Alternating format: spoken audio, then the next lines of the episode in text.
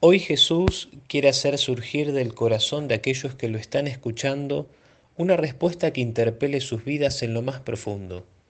A los sacerdotes y ancianos del pueblo, que eran los que más sabían sobre las escrituras, quienes quizás decían cumplirla, pero sus obras mostraban que se habían quedado en las buenas intenciones sin pasar a la acción. Querida comunidad del Colegio La Salle, prestemos atención porque esta parábola es para nosotros también hoy.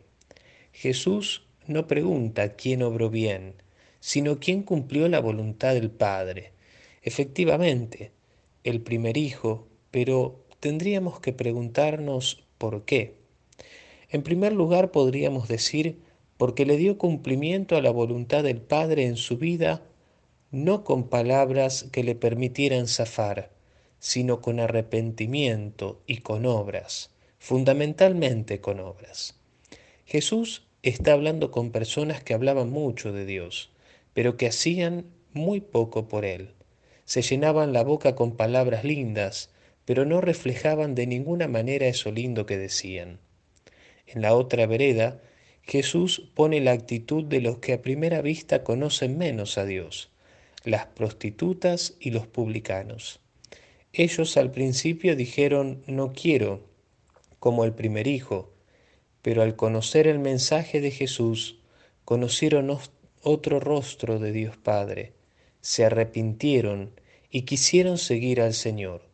Son los que cumplen no por cumplir y listo, sino que cumplen porque viven y adhieren a la propuesta de Jesús con todo su corazón son aquellos que viven tan a fondo su fe que no se distingue de su vida.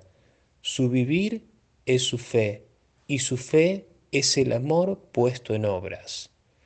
Hoy todos nosotros necesitamos renovarnos a la luz de esta palabra, que nos llama a la conversión y nos invita a reorientar nuestra vida en la voluntad del Padre, para que se haga carne en nosotros el mensaje de Jesús y no nos quedemos solamente en decir lindas palabras o palabras para quedar bien.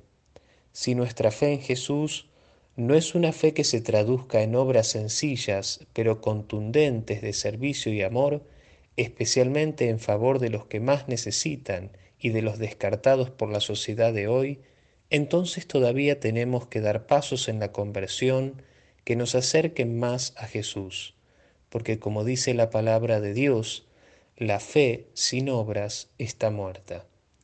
Pidamos juntos al Señor renovarnos interiormente, sanar y sobre todo animarnos a dejarnos tocar por la misericordia de Dios y pasar del cumplir al vivir y del decir al hacer.